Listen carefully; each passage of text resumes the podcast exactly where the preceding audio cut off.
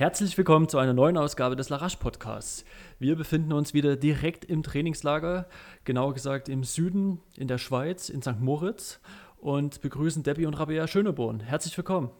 Hallo. Hallo. Es, es, wurde ja auch endlich wieder Zeit, dass wir mal uns wieder hören. Äh, doch bevor ich jetzt mit euch da näher in dieses Gesprächsrunde komme, wie immer an meiner Seite Markus Herkert. Grüß dich. Servus. Und ähm, Alex, ich glaube, die Schweizer sagen St. Moritz und nicht St. Moritz. Wisst ihr da mehr? Habt ihr da schon äh, gehört, wie das die, die Sankt, Einheimischen Sankt Moritz, in Engadin sagen? St. Ja. Moritz, ja. Und mit den anderen Namen. Äh, wir wohnen nämlich auch ein bisschen außerhalb hier in Silvaplana. Und da hört es jetzt schon auf. Silvaplana Soleil.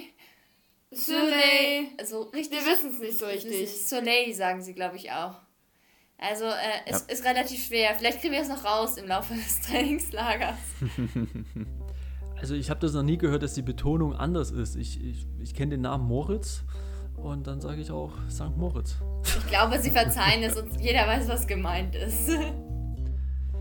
Der Sommer ist da und damit verbunden sind sicher die Planungen für den wohlverdienten Urlaub. Uns geht es genauso, doch beim Blick in den Kleiderschrank, speziell was die Sportlermode betrifft, sind uns einige in die Jahre gekommene Finisher-Shirts oder Laufhosen aufgefallen. Doch wo sich in all dem Überfluss informieren für ein neues Outfit, schließlich soll es nicht irgendetwas sein, sondern ein Label, was für gute Qualität, für tolles, ansprechendes Design und vielleicht sogar Made in Germany steht. Wir wurden fündig bei der Marke Toni Mara und können diese nur wärmstens weiterempfehlen. Und für alle, denen es ähnlich geht, der bekommt mit dem Codewort LARACHE bis zum 15.07. einen 10%igen Preisvorteil. Alles weitere dazu findet ihr in der Beschreibung zum Podcast. Ja, ja, aber ähm, schön euch auf jeden Fall zu hören und ähm, ja, ich meine, es ist ja, wenn, wenn man hier sich für Podcasts verabredet, dann muss man, glaube ich, einfach gucken, wer gerade, also es sind ja eh die meisten DLV-Athleten momentan in St. Moritz, jetzt bin ich ganz irritiert, wie ich sagen soll. Ähm, erzähl doch mal, wie, wie ist gerade die Stimmung, wer ist alles da? Das ist doch ein großes, großes Aufgebot, ja? Ja, ähm, auf jeden Fall. Also das ist ähm, äh, auch ein offizielles Trainingslager jetzt in der ähm, unmittelbaren Olympia-Vorbereitung ähm, äh, organisiert. Wir haben uns da relativ früh durften alle Athleten der Longlist angeben beim Deutschen Leichtathletikverband, wie sie ihre potenzielle Olympia-Vorbereitung ähm, ähm, aussehen lassen wollen würden. Ähm, und wir haben uns äh, da äh, für St. Moritz entschieden, auch weil das hier sozusagen dann die größte Base ist, sage ich jetzt mal. Also die meisten Athleten ähm, sind, die hier trainieren. Genau, wir sind auch zum ersten Mal hier. Genau. Ähm, und äh, sind als anderer Marathonläufer ist ähm, Richard Ringer noch hier. Richard und ich, Debbie, sind auch, glaube ich, die allerlängste Zeit hier. Wir sehen alle anderen Straßenläufer, äh, alle anderen Bahnläufer so, äh, kommen und gehen, weil die natürlich mitten in der Wettkampfsaison sind und nicht so eine lange Höhenvorbereitung machen, wie wir Marathonis das tun, sondern mhm. die sind hier in der Regel ja so zwei Wochen, manche sogar auch noch ein bisschen kürzer äh, um nochmal eine Grundlage so zu legen. Viele bringen dann auch ihren Heimtrainer mit, aber es ist so ein bisschen so ein, so ein offenes Camp, kommen und gehen, ähm, was es dann auch natürlich abwechslungsreich macht. Ansonsten sind wir hier in so einer ähm, Apartmentanlage mit so ganz vielen Häusern ähm, untergebracht, wo wir alle wohnen. Es ist immer ein Bundestrainer vor Ort, es ist immer ein Physiotherapeut vor Ort. Aktuell ist sogar auch ähm, ein Kollege vom IAT vor Ort, der das Training mit betreut und zum Beispiel so Laktatdiagnostiken ähm, und sowas mit uns bei unseren Trainings macht, damit wir das Ganze professionell gestalten können. Ähm, genau, ansonsten trainiert jeder nach seinem Plan natürlich.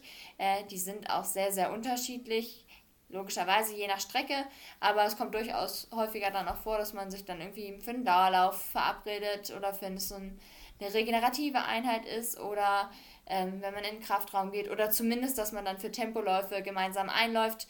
Das ist ganz cool, da kriegt man so ein bisschen Team Deutschland-Feeling auch und alle fiebern natürlich miteinander mit ähm, und unterstützen sich dann auch bei den Einheiten oder ach, beim Kochen oder was auch immer dann anfällt. Von daher, ähm, ja, äh, wir haben uns aber, aber Stichwort, aber Stichwort Kochen, entschuldige, ähm, Koch gibt es nicht?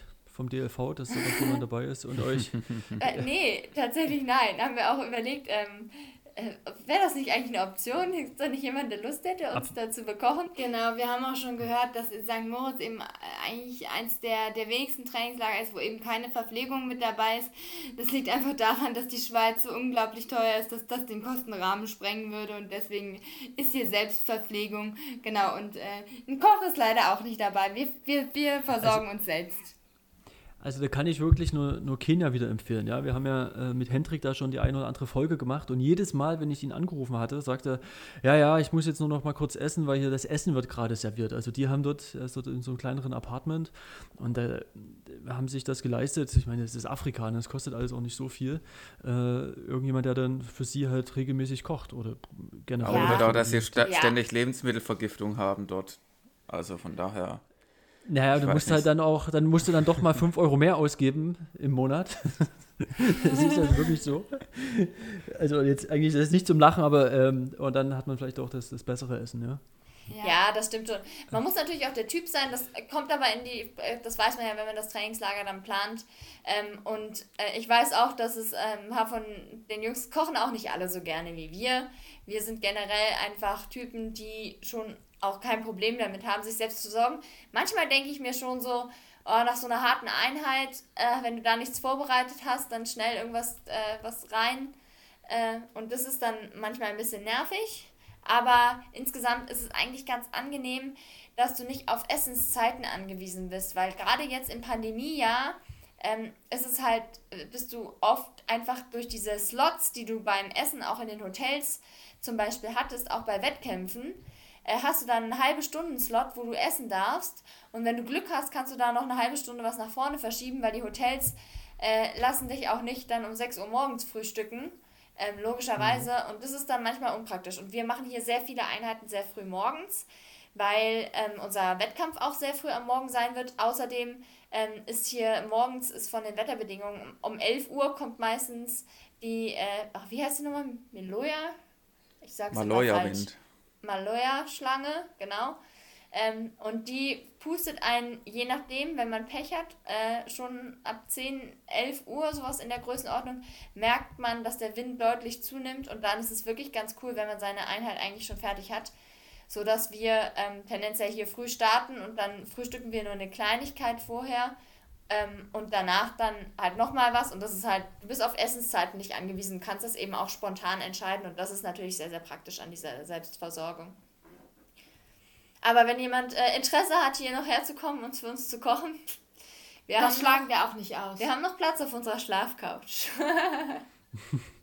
Ja, ja, ich, na, es, es, hängt ja mehr dran am, am Kochen. Ne? Es ist ja auch dann der Abwasch und das Ganze drumherum. Und es ist, ist ja schon am Tag ein Faktor, also ja, was die Zeit betrifft. Gehen. Einkaufen gehen, ja, genau. Also das ist, ist eine ganze Menge, die da dranhängt und, ja. und aber würdet ihr lieber die Zeit, also nur das Essen serviert bekommen, was ihr euch so mehr oder weniger wünscht, und dann einfach die Beine wieder hochlegen? Oder ich meine, wir, wir wissen ja, ihr seid ja sehr, sehr, sehr agile, sehr quirlige äh, Läuferinnen, auch abseits des, des reinen Laufens.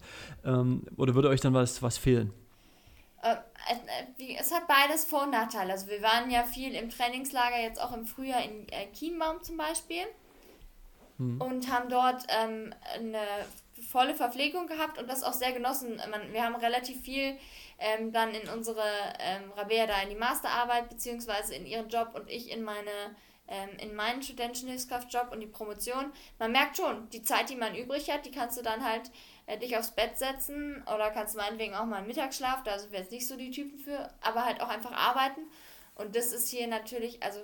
Limitierter, genau. weil du die Zeit ins Kochen investierst, aber, aber es ist wir kochen auch gerne einfach. Genau, und es ist natürlich nochmal ein anderes Szenario, das hatten wir jetzt noch nie, dass wir tatsächlich einen, einen, Koch haben, der sozusagen nach unseren Wünschen und zu den für uns passenden Zeiten was kocht.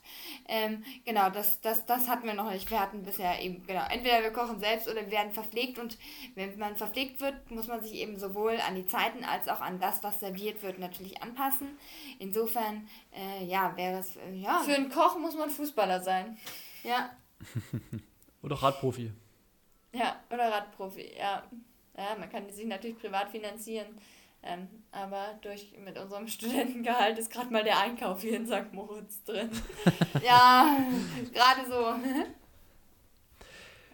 Ja, aber ähm, das ja irgendwie äh, spannend und ich finde auch vom Verbandsseite jetzt gerade bei so einem wichtigen Trainingslager, also interessant zu hören einfach nur jetzt ohne, ohne Wertung, ja. Aber trotzdem wird er auf Physio und so weiter wird er Werte gelegt und auch dann hier auf die entsprechenden Bundestrainer, dass dann die, die harten Einheiten auch Bekleidung finden, Getränkeversorgung und so weiter und so fort. Und eigentlich wäre das schon nochmal so ein Faktor, der dann das Ganze richtig rund machen würde, ja. Weil ich, eine Anekdote noch dazu, Josh Hinkepie, äh, Markus, kennst du den noch? Den Radfahrer? Nee. Der ist Rekord, glaube ich, Tour de France-Teilnehmer, irgendwie 17, 18, 19 Mal oder so. Ist, ist bei Lenz mit im Team gefahren. Sagt ihr euch was, äh, Rabia, Debbie? Nee, kenne ich nicht. Erzähl. Also George Hinkepie, ja. Äh, ich habe irgendwann die eine Biografie von ihm gelesen und sein Credo war, dass er entweder hat trainiert oder hat gelegen aber er wollte immer nicht stehen oder laufen oder irgendwas, ja, weil das halt die Beine müde macht. Und er hat dann halt so, so seinen Tag so zu strukturieren, dass er das ein, ein Minimum irgendwie stehend oder irgendwas äh, verbringen muss, sondern immer nur liegen, liegen, liegen. Und das waren so die ersten zehn Jahre seiner Profikarriere. Er ist halt echt bis ins hohe Alter gefahren und dann hat er es auch wieder ein bisschen lockerer angehen lassen, aber ähm, das, das war ihm wichtig gewesen. Ich fand das halt so, so krass, wie, dann, wie man sich dann halt auch weißt du, sechs Stunden Radfahren und dann einfach nur die Beine hoch, um sich maximal und bestmöglich wieder zu erholen. Das ist, ist aber halt ziemlich gefährlich, wenn man mit Lenz in einem Team fährt zur damaligen Zeit. Da muss man schon sich nachts alle zwei Stunden einen Wecker stellen und über den Gang laufen im Hotel. Ansonsten wird es ja, gefährlich. Ja, also, es, es, gibt natürlich auch ein Dopinggeständnis von ihm. Ja, also Doping hat er, hat er dann irgendwann auch gestanden. Aber nichtsdestotrotz haben die natürlich auch alle hart trainiert. Ja? Und ähm, das Problem der Erholung ist ja immer ein Problem bei aller Professionalität, das ist halt auch so ein bisschen eine Typfrage. Ne? Natürlich ist es gut, mhm. wenn man sich im Trainingslager dann auf sein Training fokussieren kann, aber wir sind zum Beispiel auch ähm, einfach die Typen, wenn ich den ganzen Tag sonst nur irgendwo rumsitze, rumliege. Ähm, rumliege und meinen Kopf nicht beschäftige. Deswegen, ähm, ich, ich würde jetzt auch nicht unbedingt die Bergwanderung hier, auch wenn es verlockend ist, äh, in der Mittagspause jetzt starten, weil ich dann weiß, hm, vielleicht ist es nicht so super für die Nachbereitung oder für die zweite Einheit. Ähm, aber wenn ich den ganzen Tag auf dem Bett liegen würde, ich würde, ich hätte einen ganz großen Druck, äh, dass ich dann bei der zweiten Einheit auch mal performen muss. Ähm, beziehungsweise die, diese Leichtigkeit, die, ähm, die, die wir eigentlich mitbringen, was ich sagen würde, was auch eigentlich so eine Stärke ist, dieses, hm. nimm nicht alles mal ernst. Es ist auch nicht schlimm, wenn, wenn mal ein Dauerlauf fünf Sekunden langsamer ist. Und wenn du sozusagen als Grund hast, ja, ich bin ja auch die ganze Zeit da eben rumgelaufen oder ich musste noch das und das besorgen und es ist jetzt keine Kerneinheit gewesen, so steuern wir das eigentlich genau, aus. Genau, dann ist es auch mal gut, im Grunde auf wirklich müde, gerade was den Marathon angeht. Da muss man halt auch im Marathon ist man am Ende auch müde und muss noch weiterlaufen und deswegen ist es auch im Training mal nicht schlecht, auch wirklich müde ins Training reinzugehen. Ähm, und ja. Es halt immer dieses Abwägungsspiel. Klar, professionell trainieren und die professionellen Bedingungen haben wir hier, ähm, aber ähm, jetzt dazwischen den Einheiten nur zu liegen, ähm, ich glaube, das macht von der Men das wird uns mental so beeinträchtigen, dass damit dann auch die Laufperformance den Bach runtergehen würde. Oder ob ich jetzt äh, noch ein bisschen stehe und koche oder nicht. Ich glaube, zumindest für äh, die Performance ist das kein, kein negativer Faktor bei uns. Nein. Aber genau, das ist von Typ zu Typ unterschiedlich. Ja. Ja, aber kommen wir mal jetzt zu eurem Training abseits des Liegens und des Kochens und des Stehens. genau. Cool. Ähm, ich habe gesehen, die ersten drei Tage in der Höhe habt ihr es erstmal ruhig angehen lassen. Also jetzt nicht liegend oder stehend, sondern wandernd im schönen Engadin. Ähm, was war das so der Plan dahinter von der Trainingssteuerung? Nee, wir waren äh, tatsächlich gar nicht, äh, wir haben nicht, sind nicht hier gewandert, sondern so. ähm, die, äh, die Anreise oder der Anreiseplan war, dass wir nach den Deutschen, die 5000, das war sozusagen der Abschluss, wenn ich, ja, da müsste ich eigentlich anfangen. Also, ähm, das war der Abschluss unserer kurzen Bahnsaison. Unseres Geschwindigkeitsblocks. Genau, unseres Geschwindigkeitsblocks, den wir eingebaut hatten. Ähm, bis zu diesen Deutschen hin. Da haben wir sechs Wochen, sind wir wirklich immer häufiger auf die Bahn gegangen, haben Tempoläufe auch mal ein bisschen kürzer gemacht, haben nicht die Riesenumfänge gemacht, wobei wir schon im Hinterkopf immer hatten, dass der Marathon ansteht und wir dann einfach so zum Beispiel Dauerläufe oder mal so einen Long Run schon auch eingestreut haben. Ähm, aber haben eigentlich einen Geschwindigkeitsblock gemacht gehabt. Und nach diesem Geschwindigkeitsblock haben wir gesagt, ähm, wir wollen nochmal auch für den Kopf ähm, drei Tage äh, was anderes machen. Äh, Grundausdauerschulen und bei uns bietet sich da immer an, unsere Mama wohnt ja in Innsbruck in Österreich. Ähm, Innsbruck liegt fast auf dem Weg nach St. Moritz, ähm, sodass wir gesagt haben, es bietet sich an, das Wochenende, bevor wir ins Trainingslager runterfahren, ähm, auch unsere Mama nochmal zu sehen. Das kommt auch äh, in, im letzten Jahr, ist das gar nicht häufig vorgekommen. Und das dann eben auch mal zu nutzen, um, wir waren, glaube ich, fünf Tage waren wir bei ihr und davon haben wir das Wochenende, was sie dann sozusagen auch nicht arbeiten musste, sind wir dann mit ihr und ihrem Freund wandern gegangen und Klettersteig ähm, und Fahrradfahren und äh, haben einfach genau eine andere Grundausdauerschule gemacht. Und dann bin ich an Tag 4 und 5 sind wir dann am Innen unsere Trainingseinheiten gelaufen. Und das war dann sozusagen der Einstieg erstmal für mich, Debbie. Ich bin dann nämlich mit dem Auto von Innsbruck ähm, hier ins Trainingslager gefahren und Rabea ist nochmal nach Berlin zurück. Das haben wir sehr, sehr bewusst so gemacht, weil ähm, wir auch mal zehn Tage zumindest getrennt voneinander trainieren wollten. Ähm, bei Rabea ist es ja auch einfach unwahrscheinlicher. Äh, sie ist als Ersatz nominiert, das muss ich da vielleicht nicht voraussetzen. Ähm, äh, als Ersatz für den Olympischen Marathon, ähm, sodass sie sich natürlich bereithält und ähm, auch jetzt gut trainiert, aber eine geringere Wahrscheinlichkeit hat, dass sie dort einen Marathon läuft und dann entsprechend im Herbst Marathon laufen würde und es dann einfach noch nicht so viel Sinn macht, so früh in die spezifische Vorbereitung reinzugehen. Also ist Rabea jetzt zehn Tage nach mir äh, angereist. Das war letzten Freitag. Und seit letztem Freitag sind wir wieder vereint hier ähm, und äh, schrubben ordentlich gemeinsam Kilometer. Und zwischendurch muss ich Rabea nochmal ermahnen, aber ich bin ja nicht die Mami, äh, dass man in der Höhenanpassung ähm, sie vielleicht nicht direkt meine 200 Kilometer Wochen mitmachen soll. Also hat sie heute bei den 400 Meter Intervallen einen 400er weniger gemacht. Ja, und das ist mir ja, schon, schon, schon war der schnellste, war der schnellste. Na gut, das klingt nach wohl dosiert, ja. Ja, absolut. Die, die letzten 400er wegzulassen, das ist dann. Ja, ja. Ach, schlägt sich total auf den Kilometerschnitt runter. Genau. Gestern hat sie mich auch schön, äh, schön erstmal. Aber bei so 400er in der Höhe, wie ist das dann? Ähm, merkt ihr da, dass man dann deutlich mehr Pause braucht, weil das ja dann schon so eine Intensität, wo man ja schon auch ein bisschen tiefer reingeht von der Belastung her. Meinst du jetzt bei den 400ern? Genau, von der Pause. Ähm, ja, das ist was, was man ein bisschen echt ähm, sich rantasten muss in der Höhe. Es gibt auch unterschiedliche Typen, ähm, wie man reagiert auf dieses Höhentraining. Und das ist eigentlich sehr, sehr interessant. Erstens, wie sich der Körper anpasst. Ähm, ich, Debbie, kannte das Gott sei Dank ähm, aus, aus Kenia schon. Kenia ist nochmal krasser, weil es einfach nochmal äh, 600 Meter höher ist als hier. Ähm, aber auch ähm, hier bei der Höhe merkt man schon, dass ähm, du kannst die Einheiten eigentlich also wir zumindest, ich kann sie eigentlich fast genauso gut laufen wie unten, aber man hat eine verlängerte Regeneration. Also du machst einen 400 Meter Intervall und danach musst du kräftig nachatmen.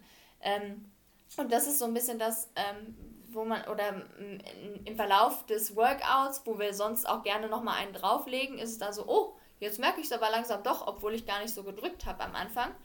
Ähm, hm. Das ist so ein bisschen das, was man in der Höhe ausprobieren muss und wo man sich auch nicht überschätzen darf. Deswegen muss man da tendenziell eher, gerade so die ersten Einheiten, vielleicht eher ein bisschen unter den Möglichkeiten bleiben, ähm, damit sich das eben hinten raus nicht recht, weil man eine verlängerte Regeneration hat. Ja.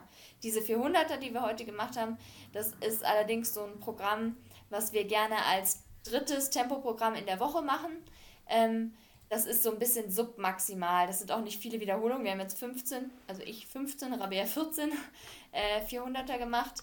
Ähm, die sind so gerollt und wenn es gut läuft, kann man die letzten auch ein bisschen mobilisieren, damit man ähm, auch mal zwischendurch schnell läuft. Das sind aber nicht die Kerneinheiten, bei denen wir uns jetzt sozusagen abschießen. Ähm, wir haben genau noch zwei andere Tempoeinheiten dieser Woche und dann noch äh, einen langen Lauf und machen auch noch viel Kraft, sodass wir doch sehr, sehr viele Reize haben.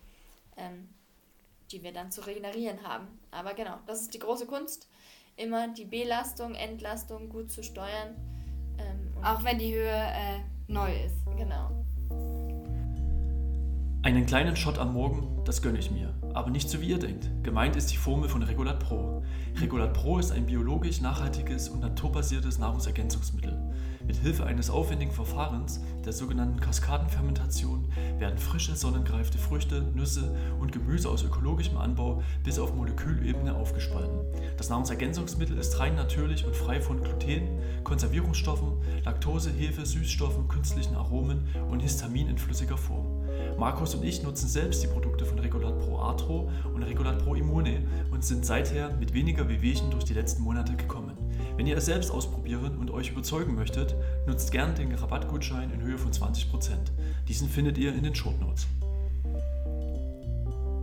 Ja, vielleicht für die Zahlenfreaks von uns, ja. unter uns, ähm, wie schnell lauft ihr dann so gerollte 400er? Was kann man sich darunter vorstellen und ähm, wie genau ist dann die Pausengestaltung? Also wir sind heute die meisten in äh, 78 gelaufen und die letzten fünf ein bisschen schneller. Äh, erst 75 und dann 74 und den letzten nochmal in der flachen 72. Ähm, wir haben 90 Sekunden Trabpause gemacht, also nicht stehen oder ähnliches. Und das ist dann so, äh, haben, hat uns, genau, wurden wir beim IAT, weil der Laktat den Namen auch gefragt, das wäre jetzt so auf einer Skala von 0 bis 10, wäre die Belastung so eine 7. Also anticken. Mhm äh, auch ein bisschen schneller laufen, aber es, du sollst jetzt nicht dich morgen total platt fühlen. Wir machen diese Einheiten ähm, auch eigentlich sehr gerne als äh, Vorbelastung, wenn wir am nächsten Tag ein Tempoprogramm machen. Diese Woche ist ein bisschen anders, weil wir eben am Sonntag einen wirklich langen, ähm, schnellen Lauf haben. Das 35er steht da an und deswegen und wir diese Woche jetzt doch schon viel auch an Intensität gemacht haben auch mit Berganläufen und Co. Ist morgen nochmal ein ruhiger Tag genau. dazwischen geschoben. Genau, haben wir morgen nochmal ein Easy Day. Aber ja. Hm. Und unten würden wir die vielleicht so 400er, wie haben wir die da gemacht? Na, drei Sekunden schneller so in der Größenordnung laufen. Also unten jetzt ohne Höhe. Hm. Also unten so um 5000 Meter Tempo dann ungefähr. Ja, ja. ist schon ja, wenn das äh, sich dann wie Rollen anfühlt, ist es ja auf jeden Fall ein sehr gutes Zeichen für eure Form. Die scheint ja, dann wirklich das ähm, ist, ziemlich gut genau, zu sein. Genau, das sind dann auch so die Einheiten, sind auch so die Einheiten, die wir dann vor Valencia gemacht haben, wo wir so gesagt haben, oh, war jetzt gar nicht so langsam, aber äh, du gehst aus der Einheit raus und denkst dir so, ja, also ich hätte schon noch ein bisschen schneller gekonnt. Und das ist dann so, dass vielleicht hättest du auch gar nicht so viel schneller gekonnt, weil manchmal ist das ja so, dass du so einen Wohlfühlschritt hast und das ist auch einfach so ein Wohlfühltempo dann heute zum Beispiel gewesen. Und wenn du mhm. eine Sekunde schneller läufst, dann findest du es direkt mega anstrengend. Ja. Und, und warum habt ihr jetzt wieder nochmal St. Moritz und nicht nochmal Kenia? Ist, habt ihr da eine äh, gewählt, ja? Ja, da ist äh, eigentlich zentral, dass wir gerade in der aktuellen Situation gesagt haben, wir möchten gerne ähm, in Europa bleiben. Ähm, genau, einfach weil man, weil man nicht weiß, wie das mit den, sich mit den Reisen verändert und auch ähm, mhm. ja, das Gesundheitssystem äh, gerade in Kenia eben auch nochmal ein anderes ist, als es in Europa ist. Und genau, äh, wir auch sicher sein wollten, dass wir natürlich auch äh, dann, wann wir möchten, auch zurückkommen. Und äh, deswegen war für uns klar, wir bleiben in Europa. Wir mussten ja auch das Trainingslager auch sehr früh ähm, ja. planen. Also die, diese genau, Ansage, wann wir wo trainieren wollen. Natürlich so Feinanpassungen, ob jetzt einen Tag später, einen Tag früher, das kann man dann noch äh, variieren. Aber dadurch, dass wir das schon vor Wochen festlegen mussten, weißt du ja dann auch nie, wie sich die Situation dann entwickelt. Und da ist die Schweiz halt einfach eine Bank. Genau, und dann wollten wir eben, ähm, wollten wir in die Höhe und da sind dann die, ja, die Orte doch begrenzt. Und ja, St. Moritz ist das äh, Läufermecker. Ähm, der DLV äh, fährt hier gerne hin und das war eben dann auch die Empfehlung und auch das Angebot. Und da haben wir gesagt, ja, hey, St. Moritz äh, klingt super, soll super schön sein, waren wir noch nie, äh, probieren wir gerne aus. Genau, und wir haben eine Betreuung vor Ort. Ja, und die Sachen, die Apartments und Co., die müssen natürlich auch einfach gebucht werden für so eine große Gruppe äh, quasi ganz Europa ist hier, äh, was die, äh, den Langstreckenlauf angeht. Nicht nur Europa, hier sind Australier, sind die Amerikaner da, also St. Moritz ist echt äh, ein, ein, ein Hotspot. Genau, da musst du schon echt gucken, dass du hier eine Unterkunft kriegst. Deswegen verteilt sich auch über diese Dörfer um den eigentlichen Ort St. Moritz drumherum. Deswegen wohnen wir auch ein bisschen außerhalb.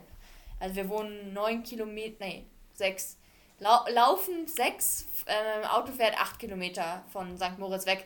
Das geht aber super schnell, weil es ist nicht wie in Berlin, wo man von Ampel zu Ampel fährt und wo man für acht Kilometer 40 Minuten braucht, sondern hier mhm. hast du zwei Kreisverkehre und kannst und eine Baustelle ist jetzt da. Ja. Da steht man manchmal ein bisschen, aber ansonsten kann man da äh, ziemlich gut durchflitzen.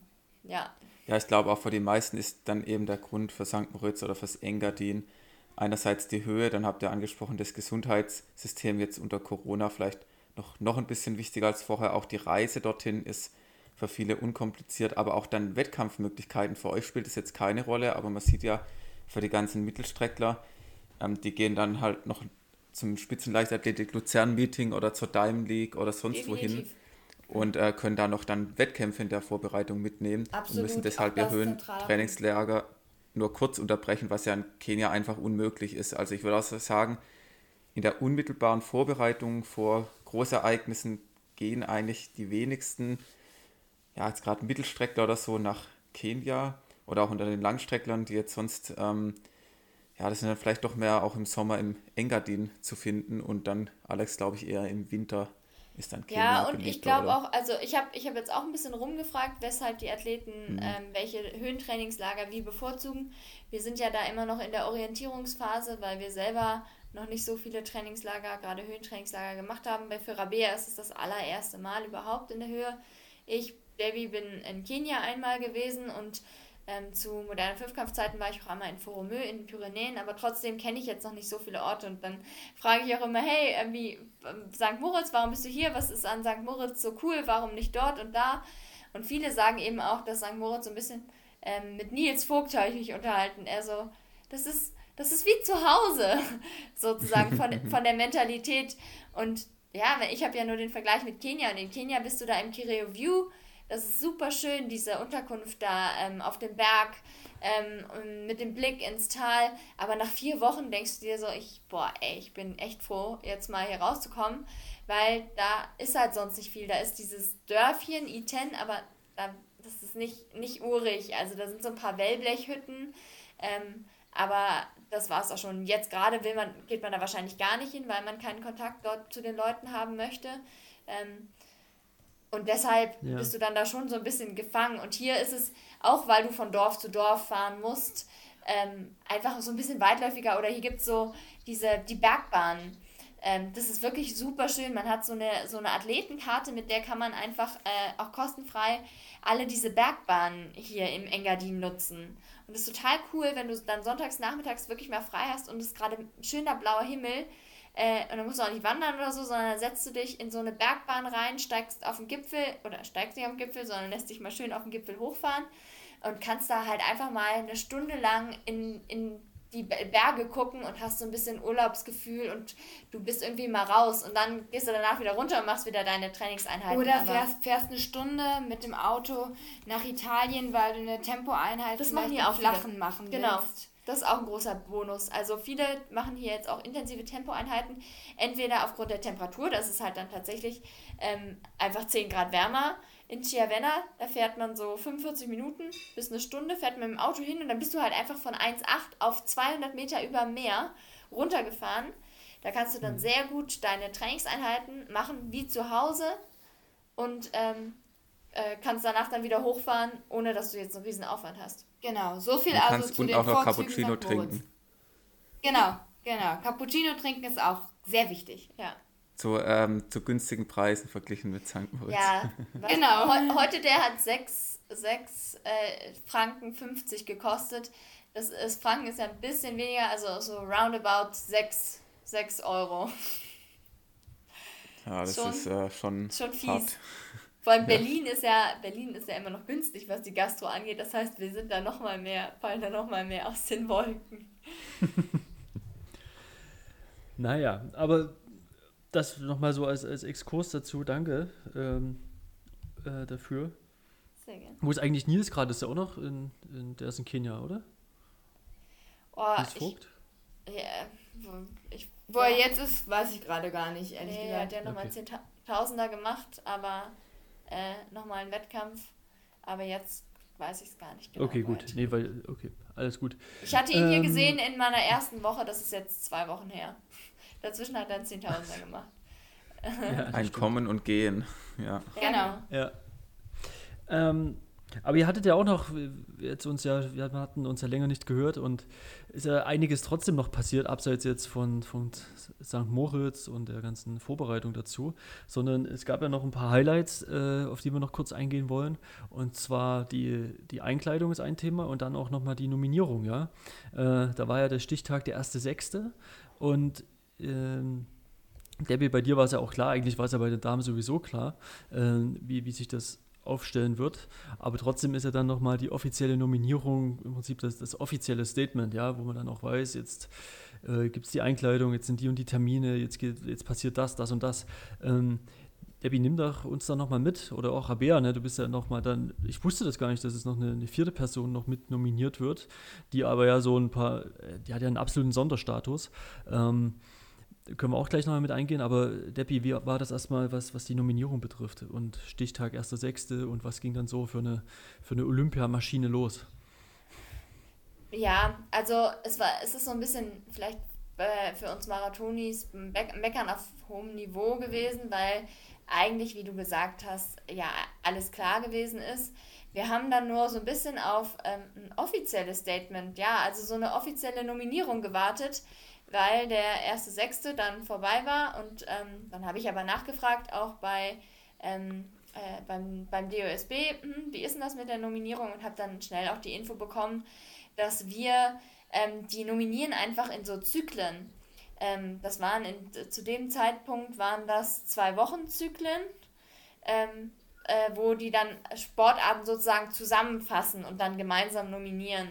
Ähm, und da war eben der nächstmögliche Zyklus sozusagen, war der 16., glaube ich. Äh, auf jeden Fall zwei Wochen später. Ähm, so dass wir dann schon die Info bekommen haben, ihr werdet dann am 16. erfahrt ihr das sozusagen offiziell.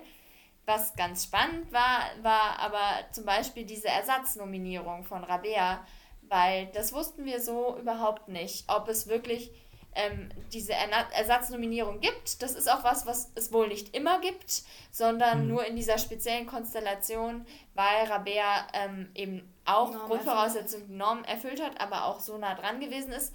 Was genau da die Kriterien sind, wir sind völlig überfragt. Wir haben dann auch nur die Information bekommen und jeder eine E-Mail. Herzlichen Glückwunsch, Sie sind nominiert. Ähm, und alles andere, dieser Rattenschwanz mit, ähm, mit Einkleidung, mit den ganzen Formalitäten. Du musst ja hm. ähm, schon im Vorhinein, Wochen für die Akkreditierung der Olympischen Spiele, musst du Wochen vorher schon ähm, Dokumente. diverseste Dokumente unterzeichnen ähm, und die in die Geschäftsstelle schicken. Das mussten aber eh alle Athleten, die auf dieser Longlist, also auf der Liste der potenziellen Qualifikanten stehen, mussten das eh machen. Also sozusagen, das war unabhängig davon, ob du jetzt nominiert wirst oder nicht und genauso auch die Einkleidung. Also alle Athleten, die potenzielle Olympia-Qualifikanten sind, ähm, haben so einen Termin für die Einkleidung bekommen ähm, und die Sachen auch anprobiert. Ist ein bisschen fies, weil es natürlich dann so ist, ja, hier, das hättest du haben können ähm, und wenn du dann nicht nominiert wirst, dann kriegst du es sozusagen nicht. Ähm, mhm. Aber das ging einfach Nicht, wenn du nicht nominiert wirst, wenn du äh, nicht startest, dann kriegst ja, du es genau. nicht. Äh, was bedeutet für mich, ähm, genau, ich bekomme es eben nur, wenn, wenn jemand von den ersten dreien ausfällt. Ähm, genau, das ist so ein bisschen so, hier kannst du dran schnuppern, aber du kriegst es, du kriegst es nicht. Ihr habt ja gerade schon angesprochen, für euch war es jetzt vergleichsweise trotzdem noch, ja, ganz gut, der Nominierungsvorgang insgesamt, wenn man so hört, was aktuell los ist mit den ganzen Bahnathleten, wo jetzt ja der 29.06. der Stichtag war, da ist jetzt auch noch, wir nehmen jetzt auf am Freitag, 2. Juli und irgendwie so richtig Bescheid wissen alle auch noch nicht. Also es gibt jetzt auch noch keine offiziellen Listen, wer jetzt nachher dabei sein wird. Da gab es auch noch ein bisschen Hickhack mit der Weltrangliste. Ja, ich glaube, dieses Olympia wird in jeglicher Hinsicht besonders. Jetzt auch was die ganzen Nominierungsgeschichten betrifft, mit Listen, Normen, dann die ganze Corona-Pandemie, die ein Jahr jetzt auch weiter begleiten wird. Ähm, aber wie ist das jetzt bei euch im Kopf jetzt im Training oder auch allgemein im Trainingslager? Macht ihr euch da jetzt großen Kopf und viel Gedanken oder überwiegt da eigentlich die Vorfreude, ja, jetzt Debbie, vor allem bei dir auf die Olympischen Spiele? Also der Fokus hier im Trainingslager der ist irgendwie klar. Ich habe auch beim, zum Einstieg jetzt hier des Trainings, habe ich kurz mal einen Moment überlegt, so, oh, ist jetzt Olympia-Vorbereitung, äh, krasse Sache, muss ich jetzt irgendwas ändern? Und dann direkt den Gedanken natürlich wieder verworfen, weil äh, wir uns für jeden Wettkampf gut, bestmöglich vorbereiten ähm, und die bestmöglichen Bedingungen raussuchen. Und so haben wir das jetzt eben auch für diesen, diesen Wettkampf gemacht. Und der Fokus jetzt hier ist ganz klar, wir, äh, es geht um das Training, es geht um die Regeneration. Es geht darum, sich bestmöglich auf den Wettkampf vorzubereiten. Ob der jetzt äh, unter Wettkampf, Pandemie. Genau, gibt es sehr viel Ungewissheit. Das ist aber auch wieder so ein Learning eben aus dem letzten Jahr. Mit dem können wir inzwischen deutlich besser umgehen. Eben, dass äh, äh, ja, dass es diese Unsicherheit gibt, dass sehr viel auch immer noch umgeworfen wird, weil die Bedingungen vor Ort nicht klar sind und sowas, was einen sonst schon mal ganz gut aus der Bahn werfen könnte. Aber inzwischen, äh, genau, haben wir echt gelernt, auch mit einer gewissen Gelassenheit dahin zu gehen, zu sagen, okay, wir bereiten uns, wir versuchen die Informationen zu bekommen, die wir kriegen können und äh, versuchen uns darauf einzustellen, aber ähm, bleiben gewisserweise flexibel ähm, äh, uns da anzupassen. Und genau, für uns ist es eh eine ganz neue Situation. Also ähm, wir sind beide noch nie einen Marathon eben äh, überhaupt mit Zeitverschiebung gelaufen. Das ist also schon mal der erste Faktor, ähm, mhm. der, der ganz neu ist. Ähm, ja, und man muss dazu sagen, ähm, jetzt für diese Olympischen Spiele, man hat natürlich trotzdem ein Team um sich herum. Und das ist ein großer Unterschied zu, wenn wir jetzt ähm, auf eigene Faust einen Wettkampf bestreiten würden. Also ich habe immer so im Hinterkopf, wenn irgendwas anbrennt oder irgendwas mit Tests, wir müssen jetzt vier Tage vor Abreise, müssen wir einen PCR-Test machen, drei Tage vor Abreise müssen wir einen PCR-Test machen. Dann war so die Unklarheit, brauchen wir den Test jetzt vor dem Zeitpunkt äh, äh, warte, 95 und 72 Stunden vor der Einreise oder vor dem Abflug. Wir haben noch gar keine genauen Abflugsdaten. Wir mussten jetzt schon genaue Zeitslots angeben für unser Vortraining. Also wir fahren, wir sind, ähm, Rabea und ich sind beide bis zum 25. Ähm, Juli hier ähm, in der Höhe weil wir dann genau diese zwei Wochen Rückanpassung, also man soll entweder direkt aus der Höhe einen Wettkampf machen oder man soll dem Körper so roundabout 14 Tage Rückanpassung geben. Alles dazwischen ist nicht so gut, weil man dann ein Risiko hat, in diesem sogenannten Höhenloch zu landen. Ähm, in dem mhm. man in der Regel dann nicht so gut performen kann. Und ähm, deswegen haben wir diesen Zwei-Wochen-Slot gewählt. Wir sind dann drei Tage in Berlin und fahren dann ins äh, Vorcamp nach Japan. Ähm, in, nach Shibitsu heißt das wenn ich es richtig ausspreche. Das ist äh, 100 Kilometer von Sapporo weg. Ähm, und dort machen wir die eben die klimatische Anpassung. Dort passen wir uns an die Zeitumstellung und alles an. Ähm, das ist jetzt so der Plan. Aber wir mussten zum Beispiel für dieses Vorcamp, mussten wir jetzt schon einen Plan, einen genauen Trainingsplan angeben, wann wir welche Trainingszeiten haben wollen, wann wir nochmal in die Gym gehen wollen, wann wir überhaupt vor die Tür gehen. Wir dürfen gar nicht selber einkaufen gehen. Ähm, auch nicht im Hotel. Auch nicht im Hotel äh, uns be genau bewegen, sodass wir schon davon ausgehen, dass wir sehr eingeschränkt sind und deswegen auch relativ kurzfristig. Wir sind jetzt nur acht Tage in Japan, normalerweise wären wir zehn dort gewesen, aber damit wir nochmal die letzte wichtige Einheit ähm, zu Hause machen können, also sicher sind, dass wir die durchziehen können sozusagen, ähm, haben wir das jetzt alles so geplant. Aber ähm, so viel wie an Unsicherheit ist und so viel wie natürlich die Organisatoren und die Trainer dann auch immer nicht wissen, aber man hat dann doch Ansprechpartner, mit denen man das dann teilen kann und dann fragt man bei dem Bundestrainer nochmal nach, hm, wie machen wir das alle? Äh, und da sitzen irgendwie alle auch in einem Boot und das macht es dann auch wieder, ähm, nimmt einem auf jeden Fall den Stress. Und wir wissen halt, wir bereiten uns so gut es geht hier vor ähm, machen unser Training. Das hat in den letzten Jahren ganz gut funktioniert. Ähm, mhm. Und dann hoffen wir, fit, gesund beim Wettkampf zu stehen, in der guten Form. Und dann machen wir an und dem die Tag Tests zum richtigen Zeitpunkt gemacht und hoffen haben. genau, dass wir die Tests richtig gemacht haben ähm, mit dem professionellen Team und dass wir uns dann aufs Laufen vor Ort konzentrieren können und sehen dann beim Wettkampf eh, was, was dabei rauskommt. Ähm, ja, Punkt. ja, und jetzt in den nächsten Wochen, was steht da jetzt noch trainingsmäßig an? Vorab habt ihr ja schon gesagt, ähm, ihr habt jetzt schon fast die 200 Kilometer geknackt mal in einer Woche. Ist das jetzt eigentlich äh, 200 Kilometer, ist das Rekord oder seid ihr schon mal mehr Kilo Wochenkilometer gelaufen? Wir haben jetzt jeweils in den Marathon-Vorbereitungen waren 200 Kilometer eigentlich unsere Peaks. 208. Rabea hat schon 208 gemacht. Ich noch nie. Also ich glaube, ich hatte äh, 202 oder so. Ähm, aber das sind meist, das sind dann höchstens zwei bis drei Wochen, ähm, die wir diese Umfänge haben. Ähm, und dann, wir überlegen auch, ähm, hier nochmal ein paar ruhige Tage einzubauen. Es kommt auch darauf an, ob sich vielleicht nochmal die Möglichkeit eines Wettkampfes ergibt, der mit nicht zu viel Reiseaufwand verbunden ist. Ähm, wir hatten auch überlegt, in Dresden zum Beispiel sollte ein äh, Straßenlauf stattfinden. Der wurde jetzt leider abgesagt. Ähm, da, äh, genau, halten wir noch die Augen und Ohren offen, ob es ähm, eventuell hier in der Umgebung ähm, oder in Süddeutschland vielleicht noch ein Rennen gibt, was ein guter Grund wäre, eben nochmal zwei Tage runterzugehen. Und Wettkampf bedeutet dann auch immer, dass du zumindest, auch wenn du nur zwei Tage ruhiger machst, ähm, dass du automatisch mit den Kilometern dann auch ein bisschen runtergehst und damit das Training periodisierst. Ansonsten ist unser Plan eigentlich, ähm, dass wir hier in der Höhe weiter konstant trainieren, dass wir einfach ähm, auch diese langen, intensiven Einheiten diese marathonspezifischen Einheiten ähm, werden wir auf jeden Fall noch zwei, äh, zwei Stück hier einbauen. Ähm, und genau, dann bei den Umfängen, aber wir, ich, wir werden jetzt nicht viel höher als 200 gehen. Also das ist schon so, wir äh, erreichen jetzt hier eine, ein Steady State ähm, und äh, genau, hoffen, dass wir das dann auch über die Wochen hier durchziehen ähm, und weiter gute Einheiten haben und die letzten zwei Wochen gehen, da, gehen dann die Kilometer deutlich runter. Ja, genau. Also ab dem Zeitpunkt, wenn wir dann runterfahren, ähm, werden die Umfänge dann reduziert. Was ja auch immer so ein Thema ist beim Marathon-Training sind die Long Runs. Ähm, wie macht ihr die dort? Also welche Umfänge geht ihr da bei den Long Runs? Wie lang sind die dann und in welchem Tempo lauft ihr die? Ich habe so für eine spezifische Marathonvorbereitung diese langen, intensiven Einheiten haben wir beide noch nie in der Höhe gemacht. Ähm, deswegen haben wir das letztes Wochenende haben wir so ein bisschen vorsichtig, so ein kleines bisschen Endbeschleunigung, aber insgesamt sollte es eher ein, ein Dauerlauf im GA-Bereich sein.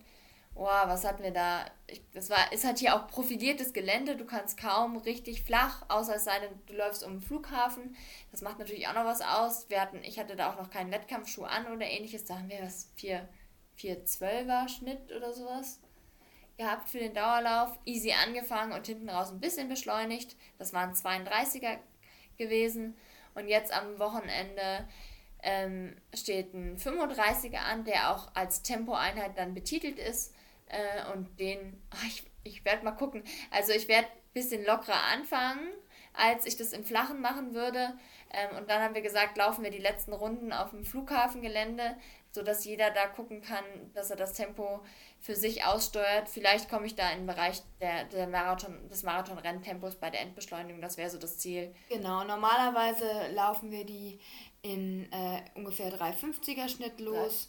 Und steigern dann eben auf, auf das Marathon-Renntempo, also knapp unter 330 und haben dann am Ende meist einen Schnitt von 340 ähm, auf den Kilometer und jetzt genau müssen wir in der Höhe eben, äh, werden wir bisschen was an Sekunden oben draufsetzen. Äh, weil wir noch gerade bei dem Thema gewesen sind, äh, Debbie Rabea, weil ihr hattet ja noch nach einem Lauf gesucht. Ja? Ich, ich gucke mir gerade so auf larasch.de auf der Stadtseite, habt ihr vielleicht gesehen, die ist recht neu. Da kann man einfach nach einem Lauf suchen und wir haben jetzt äh, die Veranstaltung in Österreich und der Schweiz drin. Und ich weiß äh, aus der Recherche, dass so in, in Österreich und der Schweiz viele Läufe gerade stattfinden. Also vielleicht müsst ihr dort einfach mal reinschauen und dann gibt es vielleicht noch irgendwo mal einen schnellen Lauf oder so. Ja, genau. Also, also es ist wir, deutlich, wir deutlich lockerer, erstaunlicher. Ja? Mit was ähm, seid ihr ja? Also, wir sind mit den, mit den Schweizern hier, mit Fabiens äh, Trainer auch im Austausch. Äh, Werner Klein hatte da jetzt auch, bei dem hatten wir angefragt, äh, hm. schon ein Rennen rausgesucht, was eventuell auch passen würde ähm, wo man entweder einen 10er oder einen 15er oder ähnliches machen kann. Das ist aber, glaube ich, keine offizielle Zeitmessung. Ähm, so dass wir ja, uns das überlegen wollen. Also unser, unser Coach hatte eben auch gesagt, eigentlich würde er nicht mit Wettkämpfen planen, damit wir eben äh, sozusagen das Höhentraining in den vollen Zügen genießen können. Ähm, und wir hatten jetzt die Idee, dass wir doch nochmal genau. einen Wettkampf machen. Und sollen. es gibt tatsächlich auch noch einen, einen Grund, nach Deutschland einmal zurückzukommen.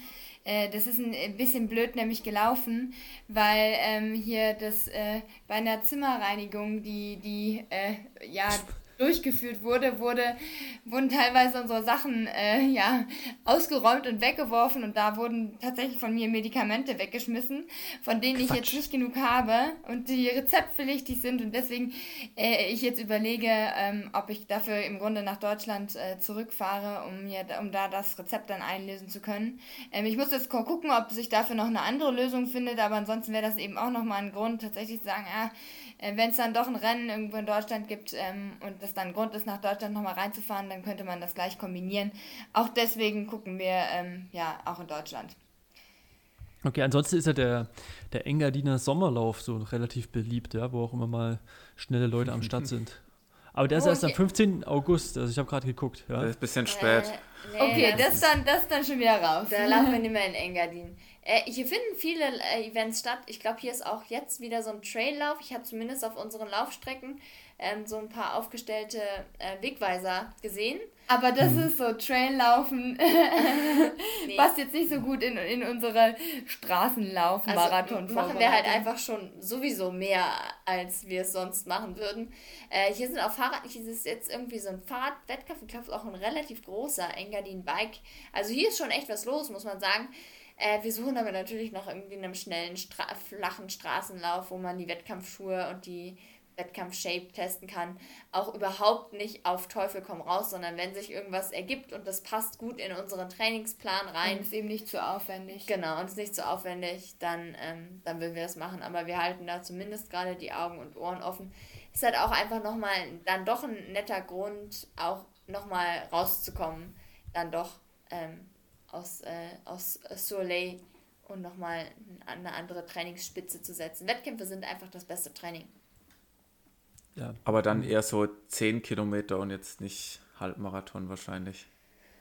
Ja, also eher der Bereich 10 Kilometer, vielleicht auch 15. Ähm, Halbmarathon könnte man zum Beispiel ja auch so aussteuern, dass man den einfach ähm, hinten, hinten, raus, raus schneller läuft. Hinten genau. raus mobilisiert und das dann als so eine Art Long Run machen, ohne dass man sich da jetzt abschießen würde bei einem Halbmarathon. Das wäre alles dann auch eine, eine mhm. Aussteuerungsfrage, ja ja schon nochmal ein anderes Gefühl, auch wenn man die Startnummer dann dran hat und ja, genau. übt man nochmal, genau. auch die Nervosität ist ja dann auch da und das Essen morgens kann man nochmal üben und ich glaube, das ist schon immer echt eine gute Sache, wenn man davor die Wettkampfroutine einfach ein paar Mal nochmal durchgeht. Ja, und es ist auch jetzt, einfach immer erstaunlich, was beim Wettkampf einfach nur, auch wenn es kein wichtiger Wettkampf ist, aber tatsächlich einfach aufgrund der Tatsache, dass man sich eine Startnummer an die Brust pappt, ähm, was dann leistungsmäßig dann doch möglich ist. Also das, das ist dann, auch, wenn's, auch wenn es jetzt zum Beispiel so ein Wettkampf wäre, den wir hinten raus schneller laufen, trotzdem ist das für eine Trainingseinheit zum Beispiel, wäre das dann immer doch schon krass. Also die, äh, so eine, das, was du im Wettkampf, dann läufst du so los, die ersten 10 Kilometer und denkst dir so easy und bei einer Trainingseinheit würdest du schon wieder das anstrengend Genau, so wie, wir, so wie wir unser Marathon-Renntempo im Training auch schon auf einem Kilometer durchaus mal anstrengend finden und dann denken, wie, wie können wir das im Wettkampf tatsächlich 42 Kilometer lang durchlaufen? Ähm, ja, da, ist, äh, da geht dann im Wettkampf der Modus das an. Das ich mich bei jeder Tempoeinheit.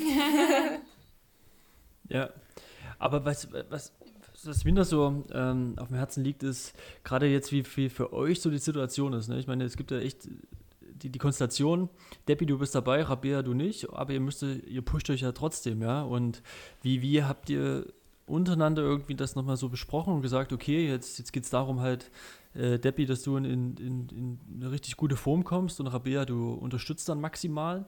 Oder hast du jetzt Rabea dann auch nochmal äh, ein anderes Ziel vielleicht dann in, ins Auge gefasst? Also wie also, gehst du gerade auch hm, mit, so mit der Situation um? ist Rabea nicht. so ist es, also, ja, dachte ich, ja. Ja, okay. also man muss ganz klar sagen, ich bin hier in St. Moritz klar, um mit Debbie gemeinsam zu trainieren, aber nicht primär, ähm, um sie in ihrer Vorbereitung auf die Olympischen Spiele zu unterstützen, sondern ich mache das tatsächlich für meine Vorbereitung. Ähm, es ist natürlich, ähm, meine Position musste ich auch erstmal mit umgehen lernen. Jetzt eben diese, ja. diese, dieser vierte Platz, der ähm, genau für mich eben bedeutet, dass ich Nachrückerin bin und nur dann starten werde, ähm, wenn jemand von den ersten dreien ausfällt. Und äh, genau, da war es äh, war sehr schwer, erstmal zu überlegen, okay, wie viel, äh, wie intensiv bereite ich mich darauf vor, wie hoch ist die Wahrscheinlichkeit und äh, genau, wie gehe ich mit der ganzen Situation im Grunde um. Und ich habe das auch mit lange mit meinem Trainer besprochen ähm, und genau entschieden, eben hier mit in die Vorbereitung zu gehen. Das heißt, ich bereite mich auf den äh, Olympischen Marathon vor, weil ich, genau, wenn ich eben die Chance bekomme, dort zu laufen, dann möchte ich natürlich auch fit sein. Ähm, ich werde das Training jetzt so aussteuern, dass ich ähm, die, die Marathonvorbereitung im Grunde verlängern kann, um dann einen Herbstmarathon zu laufen. Ähm, und genau, das sozusagen dann ähm, als Alternative. Ähm, Deswegen ja auch Rabeas verspäteter Einstieg oder sagen wir mal versetzter Einstieg im Vergleich zu mir in dieses Höhentrainingslager eben, damit ich äh, zwei Wochen in der Vorbereitung, in der spezifischen Vorbereitung einfach schon voraus bin und für das ich das für Rabea, für den Herbstmarathon nicht ewig hinziehen würde. Genau, also mhm. ähm, aber auch da hat mir ähm, die Nominierung alleine eben schon sehr viel geholfen, weil das mir jetzt eben auch die Möglichkeit gibt, hier mit ins Trainingslager zu fahren ähm, und äh, genau, die hätte ich eben, eben sonst nicht gehabt, wenn es diese, diese Nominierung der Ersatzläufer nicht geben würde. Ähm, insofern genau ist das äh, ja doch, doch auf jeden Fall ein Bonus und äh, ja, ist wieder viel Ungewissheit in der Situation, aber äh, wir machen das Beste draus. Aber es, es, ich finde es trotzdem erstaunlich, ne, dass du dich als Vierte jetzt dort vollkommen darauf vorbereitest, als, als würdest du auch dort laufen. Ähm, Gerade es kann ja passieren, dass sich jemand verletzt oder ausfällt aus irgendwelchen anderen Gründen. Ähm, dann wie viel Vorlauf hättest du dann eigentlich? Drei Tage oder wie, wie wäre das? Ja, das ist ein guter Punkt, weil äh, ich, im Grunde gibt es keine Zeit, es gibt keinen Cut-off, wo man sagen kann, ähm, ja, bis dahin weiß ich es oder bis dahin weiß ich es nicht. Es kann bis zur letzten Sekunde ja im Grunde jemand ausfallen. Ich weiß nicht, ob und, sie dich da noch nachholen. Genau, das ist, das ist auch das eine, wichtige, vorher? Doch, das ist eine wichtige Frage. Doch, ich weiß es, weil ich mindestens ähm, drei Tage vorher ähm, in Japan sein muss, wenn ich starte, um die Quarantäne- und Testpflichten einhalten zu können. Das heißt, ich muss im Grunde bis spätestens drei Tage vorher muss ich Bescheid wissen, ob ich ähm, äh, ja, eben, eben laufe, an die Startlinie gehe oder nicht. Ja. und dann müsstest du ja auch vier Tage vorher losfliegen, weil du fliegst ja wie nochmal zurück, ne? Also dann ist er dann in ja. Japan. Ja, ja, genau. Also die, wir überlegen jetzt aktuell noch, Rabea hat die Option, mit in das Pre-Camp zu fahren ähm, und müß, müsste dann für den Fall, dass sich keiner verletzt und sie nicht nachrückt, äh, müsste sie dann an dem Tag, wenn der Rest ähm, ins, äh, nach Sapporo zur Wettkampfstätte fliegt oder fährt, müsste sie dann nach Hause zurückfliegen. Ähm, wir haben jetzt noch nicht final geklärt, das Angebot kam erst letzte Woche jetzt ähm, von, vom Chef-Bundestrainer. Ähm, wir haben uns jetzt noch nicht final überlegt, ähm, ob wir, ob Rabea das genau, Angebot wahrnimmt oder nicht. Weil es natürlich komisch, schon komisch genau, ist. Genau, und zentrale Fragen sind einfach auch, wie die Trainingsbedingungen vor Ort sind, weil wenn ich natürlich dann weiterhin in der Marathonvorbereitung bin, ähm, dann habe ich natürlich auch höhere Trainingsumfänge und wenn... Nicht so die äh, schöne Marathon, alle tapern und Ja, und wenn, wenn, wenn wir nicht aus dem Hotel raus dürfen und ich dann eben nicht, nicht trainieren kann, dann ist das ein, ein Ausschlusskriterium, ähm, dass ich dann nicht in dieses Pre-Camp fahren werde. Ja. ja. aber ansonsten kann man dieses Trainingslager jetzt auch einfach als, äh, als Grundlagenvorbereitung sehen. Es ist ja jetzt auch nicht bei mir, Debbie, so, dass ich jetzt eine vier Monate Marathonvorbereitung mache, sondern für mich ist jetzt der Zeitraum, es, ist, es sind jetzt auch fünf Wochen bis zum Olympischen Marathon und die ersten Herbstmarathons sind dann auch schon wieder im September. Das heißt, unter Umständen hast du eben den Monat, anderthalb Monate, die du dieses Marathontraining rauszögerst. Du kannst aber jetzt auch einfach einen Reiz setzen. Das ist ja kein verlorenes Training, was du in der Höhe hast. Und wenn du weißt, ach, der olympische Marathon ist nichts, dann hast du vielleicht sogar die Zeit, einfach nochmal kurz eine Woche ein bisschen wieder runterzugehen mit den Umfängen. Das musst du einfach so ein bisschen aussteuern. Das ist natürlich so ein bisschen die Kunst. Ähm, aber es ist jetzt nicht so, dass dieses Trainingslager in, äh, in Rabeas Jahresplanung, wenn der olympische Marathon äh, kein Ziel ist, dass Verloren. das Trainingslager da gar nicht reinpassen würde. Das ist ja nicht so. Sondern wenn dann im frühen Herbst ein Marathon läuft, dann ist auch jetzt ein Höhentrainingslager keine schlechte Option. Ja. ja. Ja, aber ich, äh, Rabea, das, was du schon sagst, ne, dass du dich auch mit der Situation dort erstmal abfinden musst und dass auch erstmal einen Umgang finden musst, das ist, glaube ich, schon klar, ne? So dieses. Das ist eigentlich eher das Entscheidende. Ja. ja, ja, genau. Wenn du das dann hast, und das hast du ja jetzt offensichtlich, dann und dort den Weg siehst, dann, dann macht natürlich, dann machen die Schritte auch wieder Sinn, ja. Und ja, es ist, es ist auch zwischendurch sicherlich schwierig gewesen. Wir hatten zum Beispiel Events bei der Einkleidung.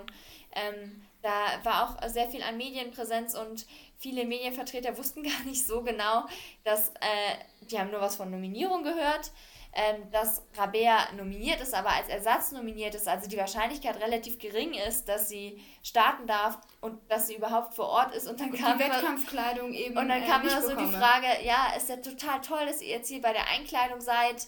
Äh, wie findet ihr das Ganze und dass ihr euch diesen Zwillingstraum erfüllt, zusammen zu den Olympischen Spielen zu fahren? Und Rabea war dann immer so, äh, ich will jetzt nicht die Stimmung vermiesen, Freunde, aber that's the point. Ich bin ziemlich wahrscheinlich nicht dabei. Ähm, das ist eigentlich das Szenario, was wir uns nicht gewünscht haben. genau, ja. da, musst, da musst du da der irgendwie der Boomer sein, wenn der Reporter dann sagt, ja, es ist total toll, dass ihr euch den Traum erfüllt. Äh, viele wussten es auch, aber einige eben auch nicht. Und mit der Situation, natürlich das war, war Rabea nicht, das war beim, gar nicht so beim einfach. dritten Mal, der, wenn jemand wieder nachgefragt hat, hat Rabea dann danach schon, also natürlich höflich geantwortet, äh, aber meinte dann schon danach so zu mir, oh, ich finde es echt anstrengend, dass ich immer wieder sagen muss, dass ich nicht dabei, wahrscheinlich nicht dabei bin und dass ich nur Ersatz bin. Ähm, weil das viele dann doch nicht so auf der, auf der Kette einfach gehabt haben. Und das sind sicherlich auch schwierige Phasen äh, jetzt gewesen. Ähm, und das ist ganz unabhängig davon, wie wir jetzt gerade das Training für unsere anstehenden Wettkämpfe planen. Das sind wirklich zwei komplett verschiedene Schubladen. Ja. Hm. Ja, aber trotzdem, wie, wie ist es für dich, äh, Debbie, dass also für dich ist es wahrscheinlich so okay, oder? Also ihr habt ja sicherlich auch darüber gesprochen. Also ich will nicht tauschen. äh, nein, wir nee, nee, das, nee, das, das, so. das meinte ich nicht. Ich meinte eher, dass jetzt so mit der Trainingssituation, ja. Also ich weiß nicht, ob du dir das erhofft hättest oder so, dass das Rabia da noch dich da supportet, so als, äh, als grenzenlose Geschwisterliebe. Naja, also sie macht es, sie macht es ja jetzt. Also es ist eine Win-Win-Situation. So wir, so funktionieren hm. wir. Ähm, wir, wir, sind, wir haben immer das Problem, dass wir Konkurrenten sind.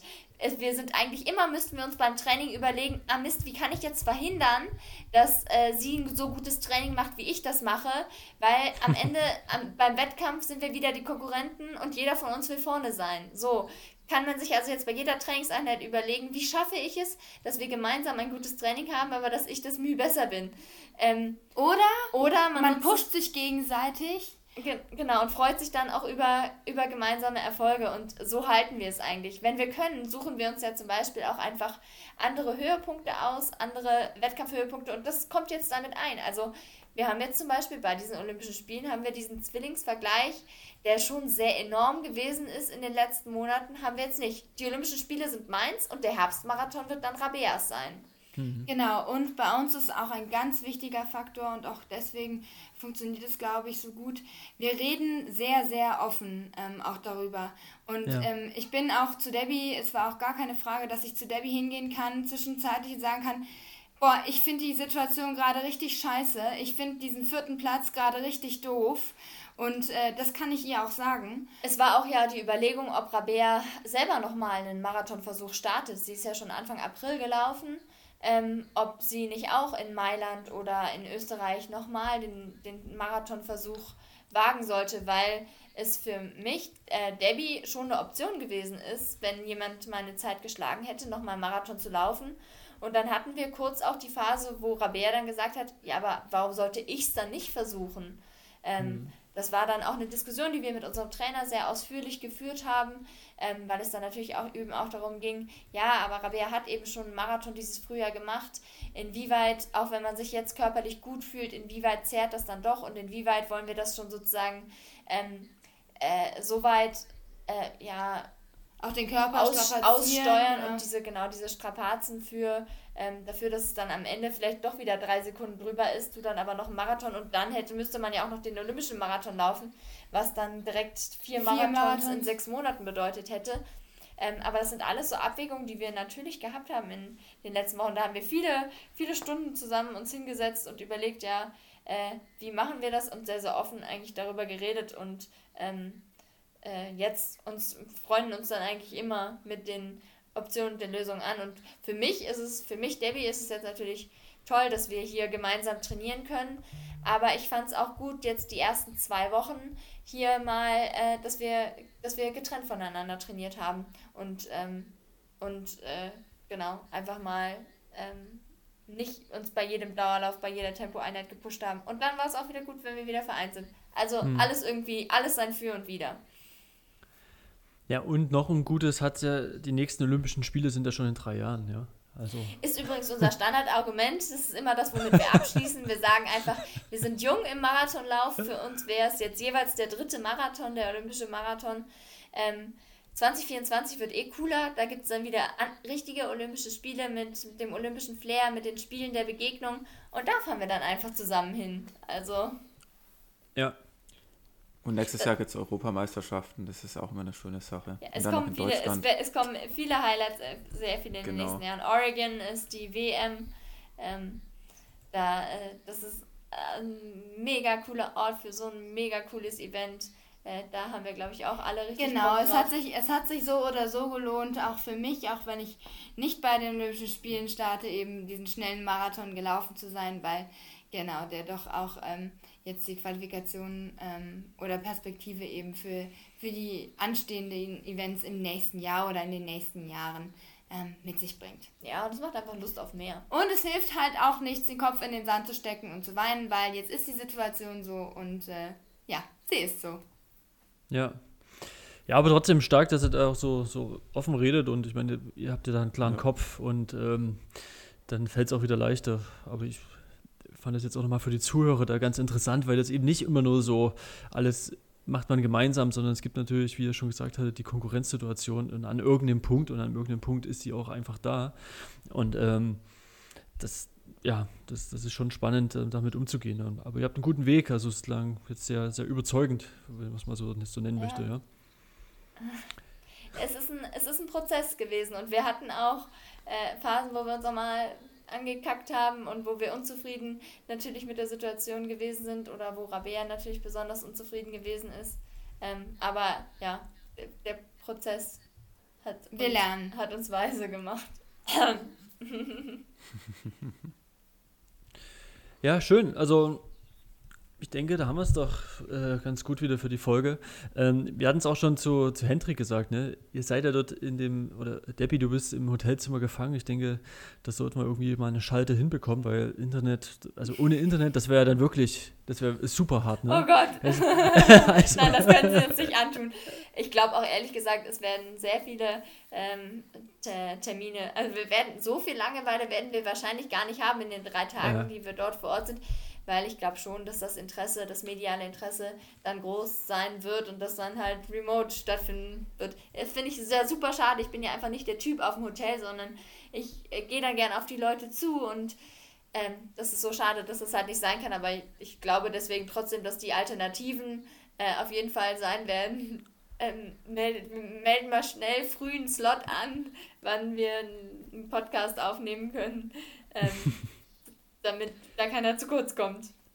Ja, wir müssen es ja auch nicht so lang machen, aber ich glaube, also das ist immer so, also ich glaube, Markus, da spreche ich auch für dich, äh, unsere Vorstellung, dass dann, ihr sitzt dann irgendwo in Japan und in so einem Hotel, was meistens auch eher kleinere als größere Zimmer hat und dann äh, Laptop irgendwie auf und dann wird halt die ganze Zeit kommuniziert, ja, also das, das kann man sich schon so irgendwie ausmalen, ja, oder gelesen. Hör mir oder, auf. Hör mir auf. Ich will, Zeit, ich will Sightseeing machen. Ja, ja. ja. Schau aus dem Fenster die Berge an, jetzt in St. Moritz im schönen Engadin. Ich glaube, da will man es gar nicht an dieses beengte Hotelzimmer denken. Ja, ich will auch nicht so, so, so, so ein schlecht, ich will auch nicht so ein schlechtes Bild zeichnen, ne? sondern das, das, das darf man auch nicht so sehen als Außenstehender. Ihr habt da, genau. das, das, das, dort zu sein ist ja schon das, das Riesending und dann auch zu laufen und dann den Flair. Ich glaube, das ist dann trotzdem irgendwas Olympia. Ja, es, ist, es, es, sind am, es sind am Ende die Olympischen Spiele und das muss genau. man einfach so festhalten. Das muss man sich dann auch mal wieder in den Kopf rufen.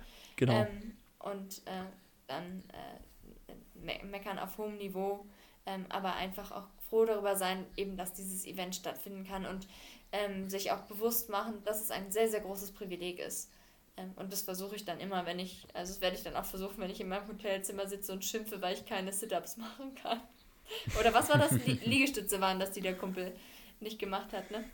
Ja. Ja, ähm, aber gut. Das hatten wir vorab gesagt, Markus, du, bestimmt, du musst das nochmal kurz erzählen. Schön. Was?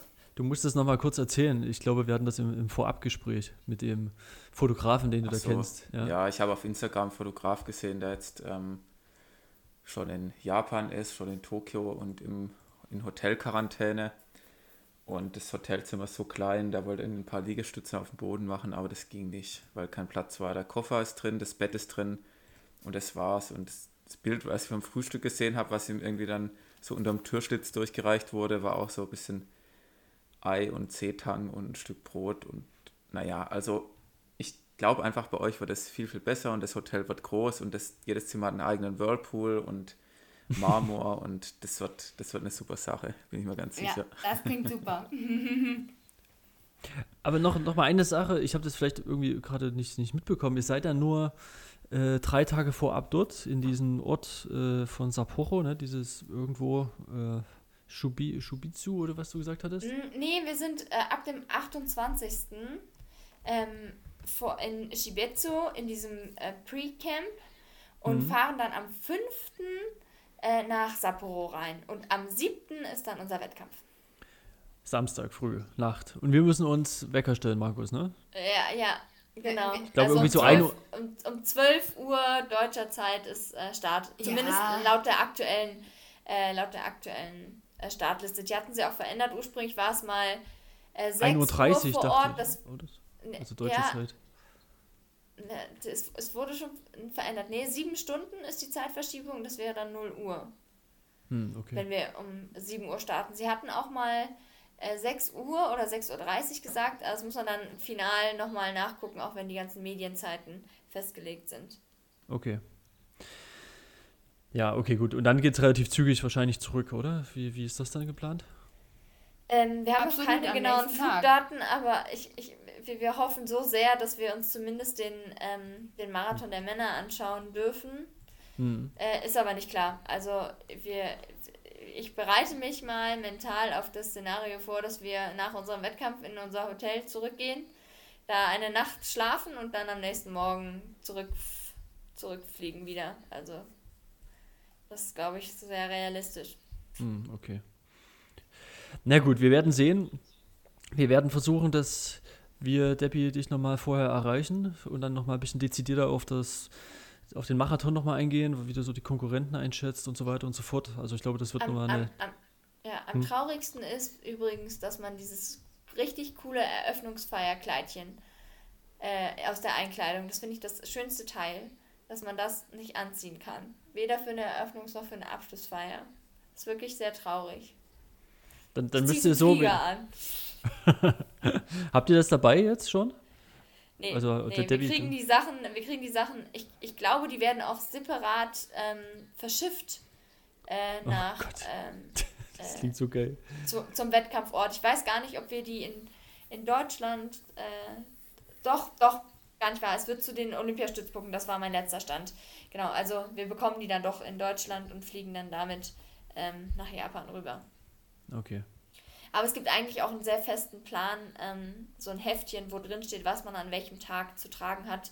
Ich fürchte, das Eröffnungsfeierkleidchen wird dann nur am Eröffnungsfeiertag drinstehen. Ja, und wenn ich, wenn ich mich entscheide, nach Japan zu fliegen mit ins Pre-Camp, dann muss ich mir Sachen von Debbie leihen, weil ich krieg trotzdem die Einkleidung nicht. Quatsch. So oder so kriegst du sie nicht, auch wenn du eingesetzt wirst. Na, wenn ich eingesetzt werde, schon. Aber wenn, das Pre-Camp kann ich ja jetzt auch machen, auch wenn ich eben äh, nicht eingesetzt werde. Aber deswegen kriege ich trotzdem die Klamotten nicht. Also ähm, muss Debbie mir dann aushelfen. Aber das kriegen wir schon hin. Ja, ja. Ja, die gleiche Größe habt ihr ja immer. Da, da, da hat der DOSB genau. wieder mal Glück gehabt mit euch, ne? ja, genau. oh Mann. Naja, gut.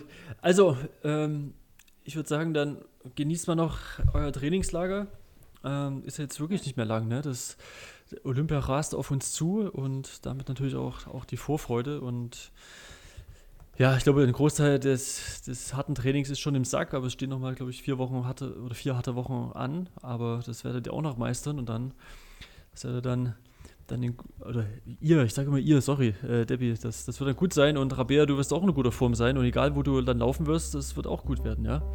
Du passiert mir ständig, dass ich überall immer wir sage.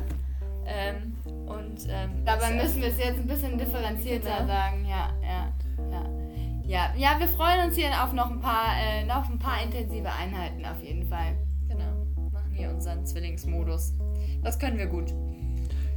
Jo, dann grüß doch mal in die Runde hier, in die ganzen, ganzen ambitionierten Läufer, wenn ich es mal so sage, in die, in die DLV-Crew.